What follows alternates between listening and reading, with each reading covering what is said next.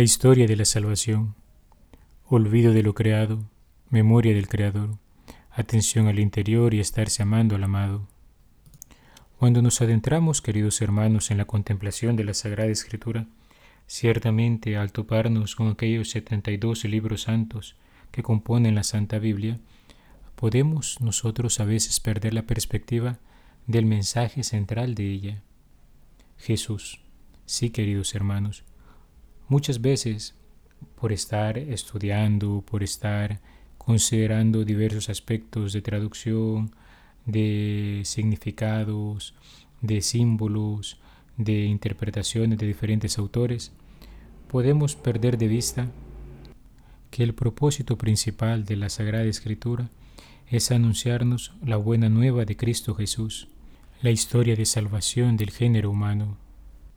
En primer lugar, se consideran los orígenes de todo cuanto existe con el relato de la creación y los orígenes de la humanidad y de cómo entró el pecado en el mundo. Dios no abandona al hombre y llama a Abraham con quien comenzará propiamente la historia de la salvación. Él será el padre de Isaac, quien a su vez será el padre de Jacob, y este de las doce tribus de Israel.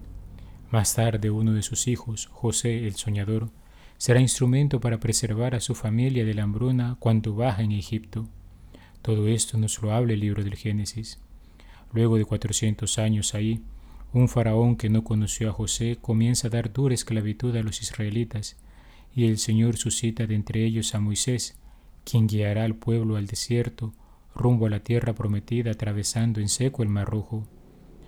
Por medio de Moisés el Señor hará una alianza en el monte Sinaí con el pueblo elegido. De esto nos hablan los libros del Éxodo, el Levítico, Números y Deuteronomio. Más tarde, luego de cuarenta años, Israel finalmente atraviesa el desierto y guiado por Josué, sucesor de Moisés, cruzarán el río Jordán y entrarán en la tierra prometida. Serán gobernados durante ciertos periodos de tiempo por los jueces. De esta historia nos hablan el libro de Josué, jueces y Ruth, hasta que llegue la instauración de la monarquía el primer rey será Saúl, quien es escogido por Dios. Él se corromperá dejándose llevar por la rebeldía y la envidia. El segundo rey será David, del cual dijo el Señor, He ahí un hombre según mi corazón, quien no obstante la debilidad humana buscará volverse al Señor durante su reinado. Será ahí entonces, finalmente, cuando los israelitas conquistan todo el territorio que el Señor les había prometido.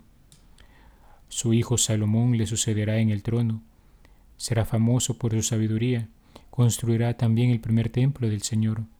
Hacia el final de sus días se corromperá, seducido por sus mujeres, y dejará como heredero a su hijo Roboam. Roboam, mal aconsejado, es ocasión de la división del reino en dos. El reino del norte, Israel, que agrupará diez tribus regidas por Jeroboam, y el reino del sur, Judá, que agrupará dos tribus regidas por el heredero de Salomón. Ambos reinos vivirán la sucesión de reyes buenos y reyes malos. Cada vez que se alejan del plan de la ley del Señor, les suscita profetas que les invitarán a la conversión. Finalmente el reino del norte caerá en manos del imperio asirio en el año 720 y más tarde el reino de Judá en el 587. El pueblo sufrirá el exilio en Babilonia, tiempo de purificación y vuelta al Señor. De toda esta historia se nos hablan en primera y segunda de Samuel, primero y segundo de Reyes, primera y segunda de Crónicas. Más tarde, bajo el reinado del emperador Ciro, los israelitas podrán volver a sus tierras y reconstruirán la ciudad de Jerusalén y el templo, como nos cuentan los libros de Esdras y Nehemías.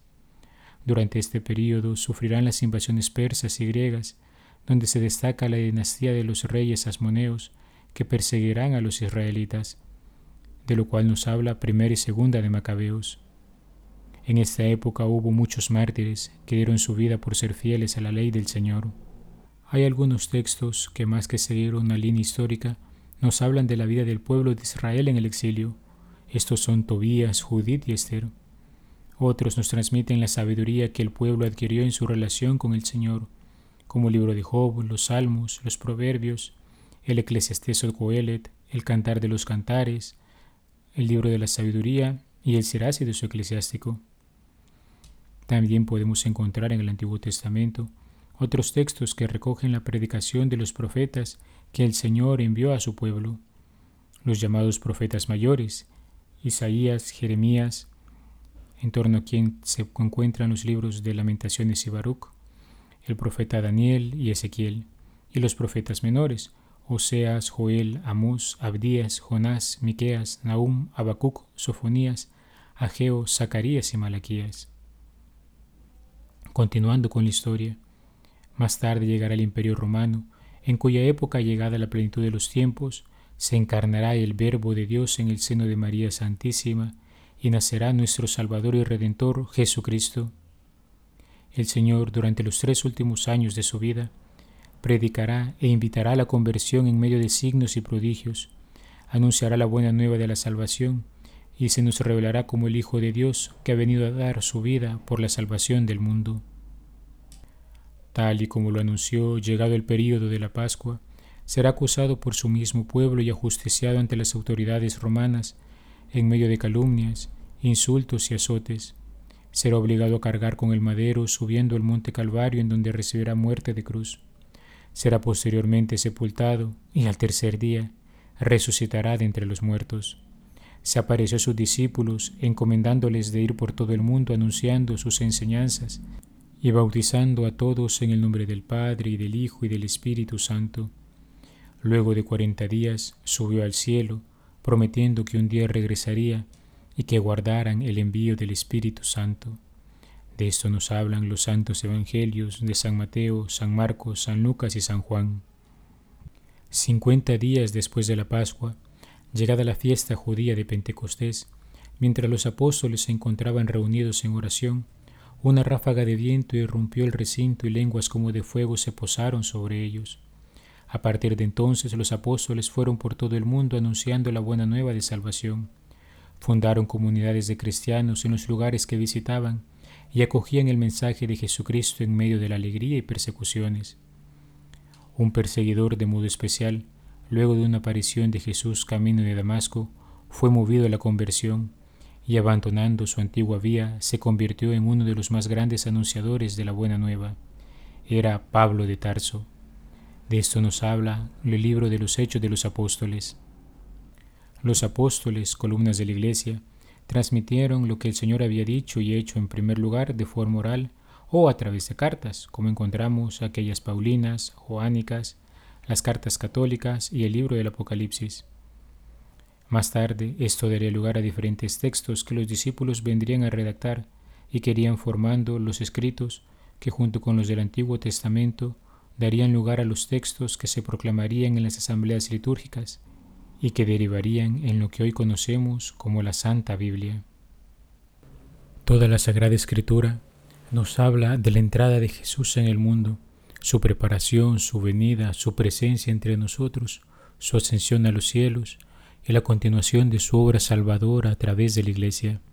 La historia de la salvación continúa, queridos hermanos, cada vez que un hombre o una mujer abrazan el mensaje del Evangelio, entran en la conversión y se disponen a vivir como Jesús dijo e hizo, y no solamente así, sino que cada hombre, cada mujer buscan formar comunidades, formar iglesia, porque a esto nos mueve la acción del Espíritu Santo en nuestra historia. Nadie camina solo, la salvación se da en comunidad, Cuán importante es, queridos hermanos, que como cristianos tengamos claro este panorama de conjunto en vísperas de la Semana Santa. Estamos por celebrar el misterio pascual, por contemplar los misterios de la pasión, muerte y resurrección de nuestro Señor Jesucristo, el supremo acto de amor por el cual Dios salvó a la humanidad. Hemos considerado los principales elementos de nuestra espiritualidad como cristianos en estos 40 días. Hemos meditado sobre el Sermón de la Montaña, la Carta Magna del Cristianismo, donde aprendemos cómo Jesús, con aquel primer discurso que recoge el evangelista San Mateo, nos enseña el modo de vivir todo aquello que hemos meditado anteriormente. Y ahora, al concluir con esta breve recopilación de los hechos principales que nos narra la Sagrada Escritura acerca de la historia de la salvación, lo que estamos queriendo nosotros recordar que es que hemos sido creados para Dios, que de Dios venimos, a Dios volvemos y que queremos hacer nuestro su mensaje de salvación, su vida nueva, vivir a la altura de esa gran dignidad de hijos amados del Padre. He sido el Padre Juan Carlos Cuellar desde la parroquia Santa Alicia en Altavista. Que Dios te bendiga. Sagrado Corazón de Jesús, en vos confío.